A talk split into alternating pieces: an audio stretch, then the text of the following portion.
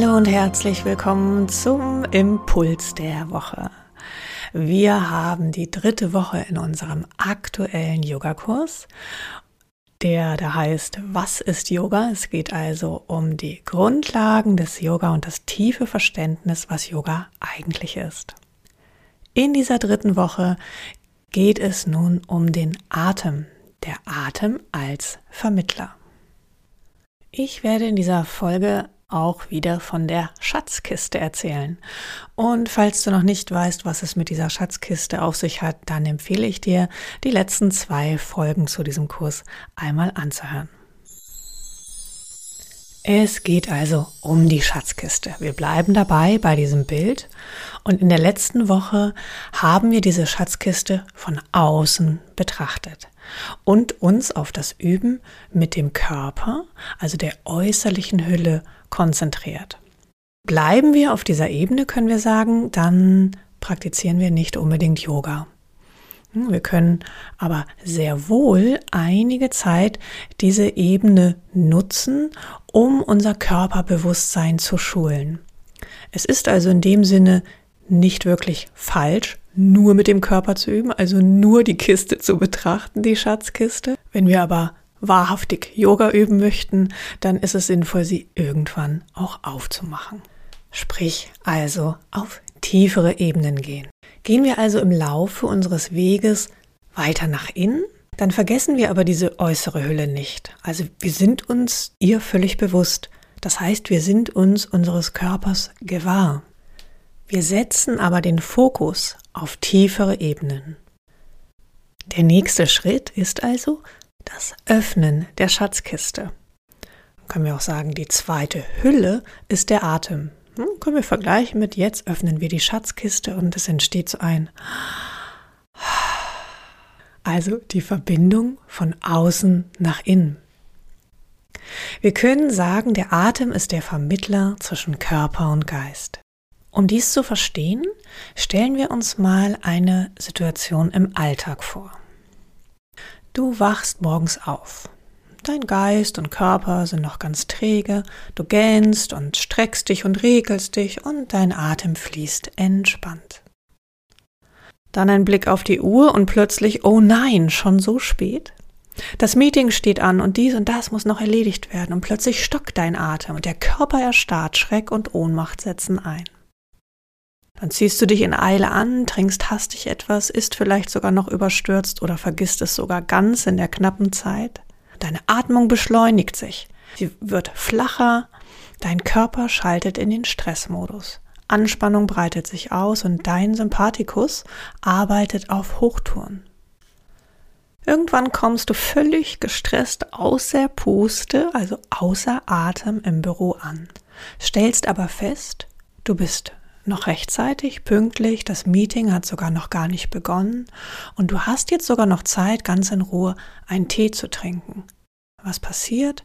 Dein Atem beruhigt sich. Dein Parasympathikus springt an, sorgt für den Ausgleich, der Sympathikus fährt runter, der Körper entspannt sich wieder, die Schultern sinken auch wieder nach unten. Durchatmen, ausatmen. Hm, Im besten Fall läuft das genau so. Anspannung, Entspannung, Stress, Regeneration.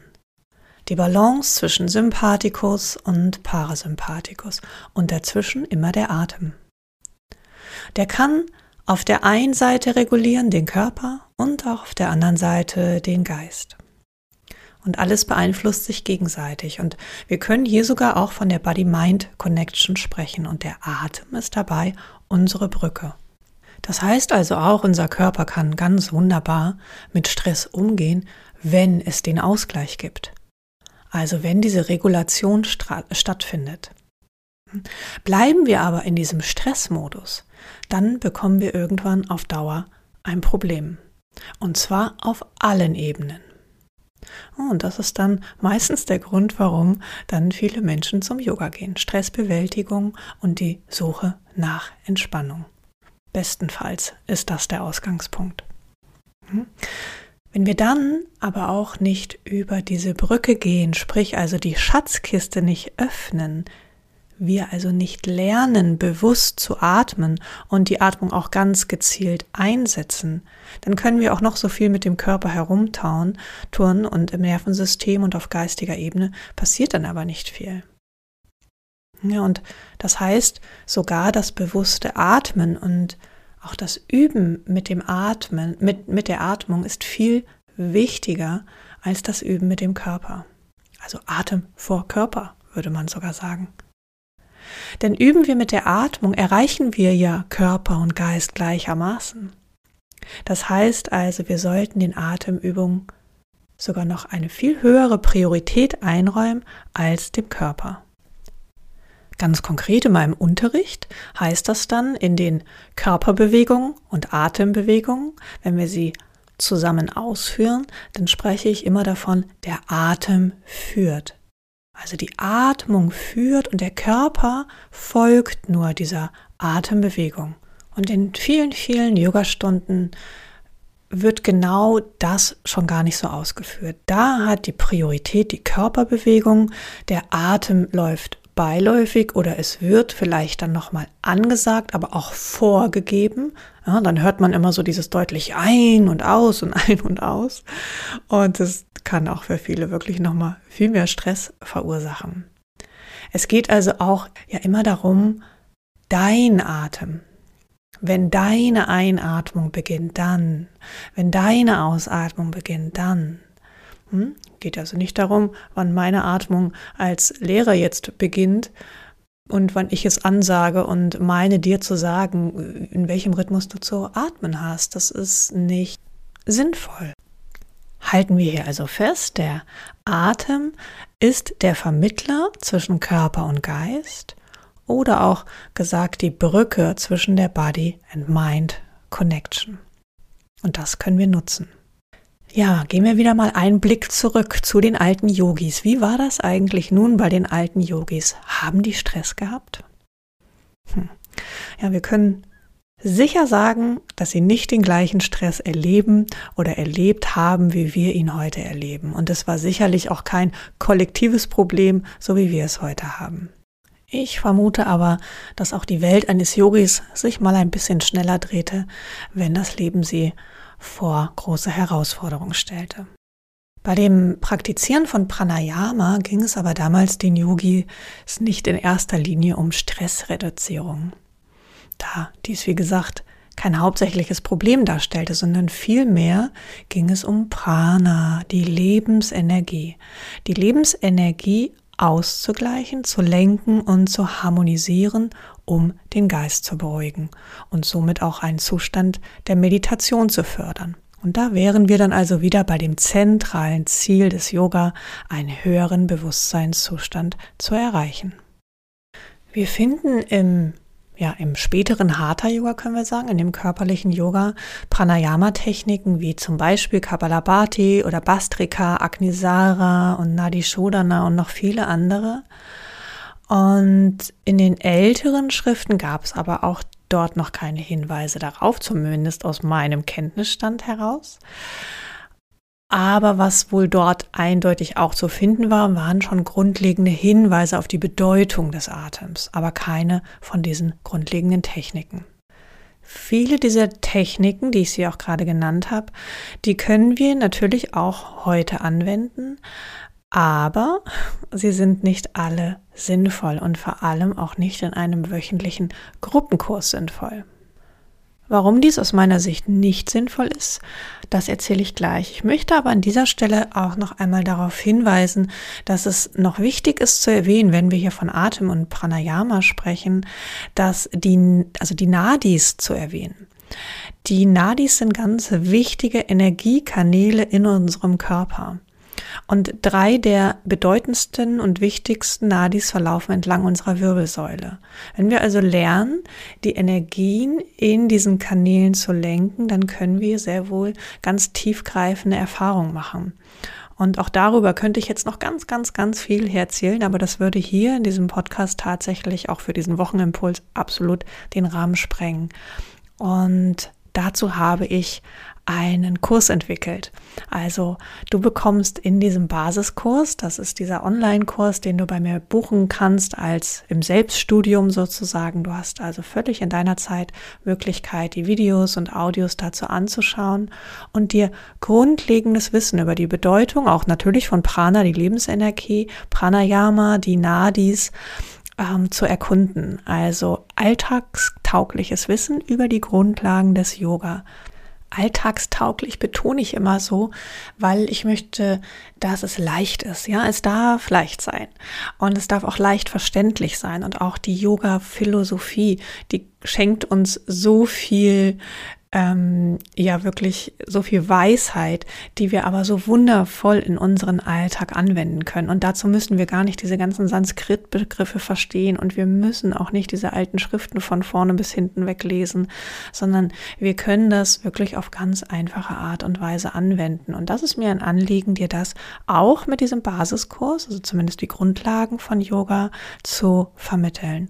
Und du bekommst also auch nicht nur das Wissen vermittelt, sondern bekommst natürlich auch Vorschläge für deine Übungspraxis, wie auch immer die dann aussehen mag.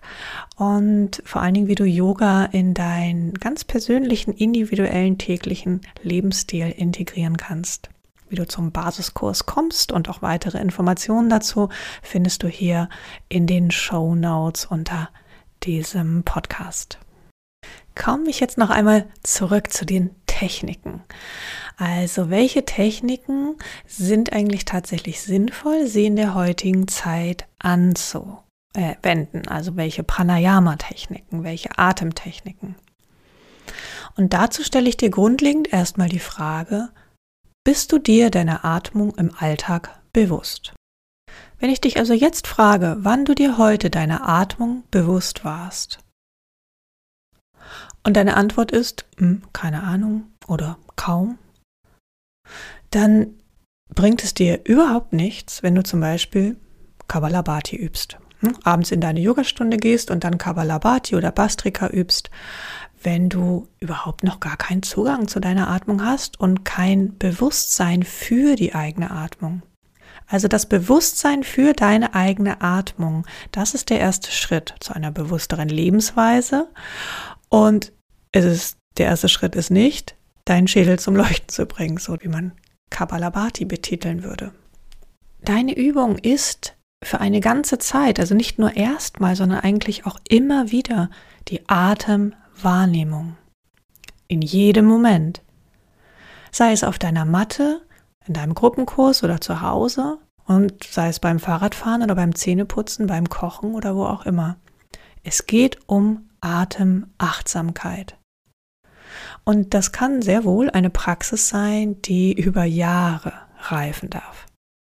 Also nicht, wie wir es so oft tun, gleich den fünften Schritt vor dem ersten machen und irgendwelche wilden Techniken lernen, wenn du dir deiner Atmung noch nicht mal bewusst bist im Alltag. Hast du dann zusätzlich noch viel Stress und dein Sympathikus läuft ständig auf Hochtouren und dein Körper leidet unter ständiger Anspannung, unter Blockaden, vielleicht sogar auch Schmerzen, dann geht es auch hier darum, erstmal wieder eine Verbindung zu dir herzustellen und den Atem als diese Brücke nach innen zu nutzen. Und dann kannst du nach und nach sanfte Atemtechniken ähm, integrieren in deinen Alltag, die das ausgleichen, die diese Anspannung ausgleichen. Diese Lippenbremse zum Beispiel, die ich oft nutze in meinem Unterricht eigentlich immer, das heißt also dieses Ausatmen mit dem F-Laut hm, zu fördern, also die Ausatmung zu fördern durch diesen F-Laut. Das ist eigentlich eine der allerbesten Übungen, um die Atmung zu schulen und auch den Parasympathikus anzusteuern. Also ganz bewusst die Ausatmung üben.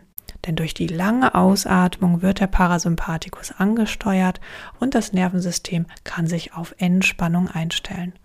Und umso öfter du das übst, umso schneller passiert es auch und du wirst dann auch nach einiger Zeit Reaktionen deines Körpers bekommen, wie zum Beispiel ein Gähnen oder Seufzen oder die Augen drehen und das sind dann wunderbare Zeichen, dass dein ähm, Parasympathikus angesprungen ist. Also nochmal, es bringt überhaupt nichts, dass wenn wir gerade viel Stress haben, wie auch anfangs schon erwähnt, dann halten wir ja fest. Wir atmen gar nicht richtig aus. Und so kann dann auch gar keine neue und frische Energie einströmen. Deswegen sind wir dann auch erschöpft und müde und fühlen uns ausgelaugt, weil neue Energie, gar keine neue Lebensenergie, gar nicht die Möglichkeit hat, in uns einzuströmen. Die Yogis sprechen davon und sagen, du kannst kein Gefäß füllen, wenn du es nicht vorher vollständig geleert hast. Übe und praktiziere zur Entspannung die Ausatmung. Nicht als normale Atmung, ja, sondern als Übung.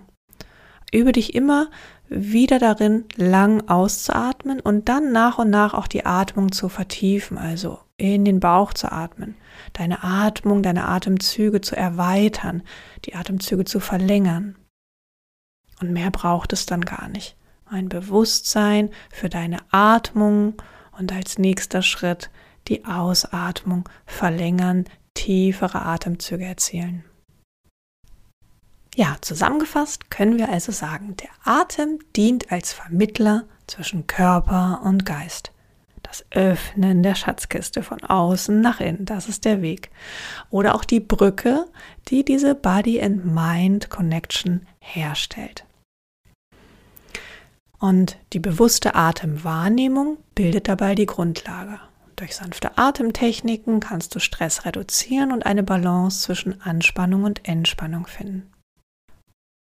Im ursprünglichen Yoga werden Pranayama-Techniken unter anderem zur Beruhigung des Geistes angewandt, um höhere Bewusstseinszustände zu erreichen.